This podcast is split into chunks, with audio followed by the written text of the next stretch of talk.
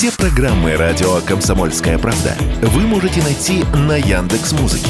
Ищите раздел вашей любимой передачи и подписывайтесь, чтобы не пропустить новый выпуск. Радио КП на Яндекс Музыке. Это удобно, просто и всегда интересно.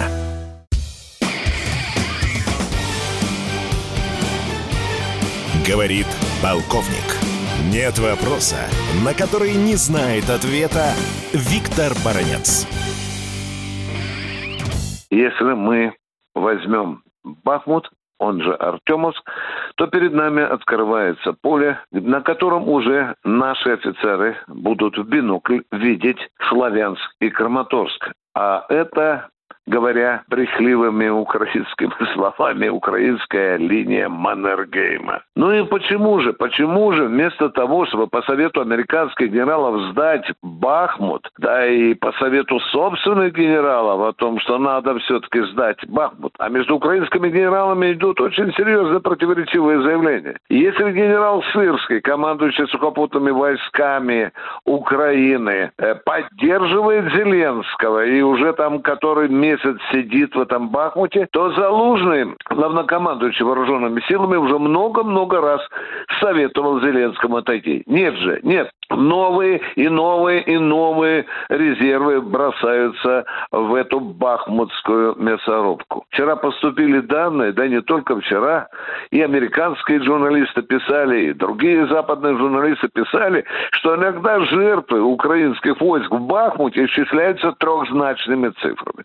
Но вчера, например, такая цифра называлась 400 Э, человек. Ну а что же хозяева Киева, подлинные хозяины Украины, американцы? Какие они советы дают э, Зеленскому? Есть разная информация. С одной стороны, раздается мнение американцев, что Зеленский все-таки спасая народ, спасая людей, спасая свои резервы, уходи из Бахмута.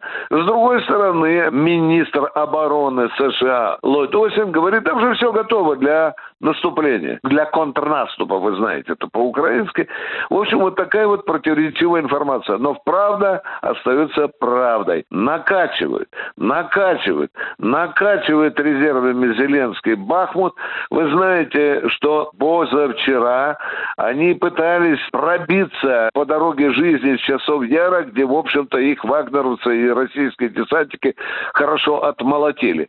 Тем не менее, резервы продолжают поступать по окольным дорогам. Ну что, похоже, что Зеленский все-таки сторонник того, чтобы держаться за город Бахмут. А какие же резервы он туда поставляет? Иногда там бывают юнцы желторотые, которые, как сказал один из военных пленных украинец, которые впервые взяли автомат в руки за несколько дней до того, как их привезли в Бахмут. Но что же еще? В этом контексте Бахмута мы не можем, конечно, не вспомнить. На днях состоялось новое заседание в Рамштайне. В Рамштайне там главари и политические, и военные Запада обсуждали планы дальнейшей помощи Украине. Но сколько же можно уже давать Украине? Ведь сотни танков, э, полторы тысячи бронемашин. А внимание, а деньги? Они уже сами не точно не могут назвать те деньги, которые вкачали Украину. В одном случае называется 100 миллиардов, в другом 150 миллиардов. Ну, я для ясности вам хочу сказать, чтобы было понятно, это примерно 10 или 15 военных бюджетов Украины. Неплохо Зеленский устроился. С такими деньгами уже можно по Киеву ходить по самый подбородок в долларах. Виктор Баранец, радио «Комсомольская правда», Москва. Говорит полковник. Нет вопроса, на который не знает ответа Виктор Баранец.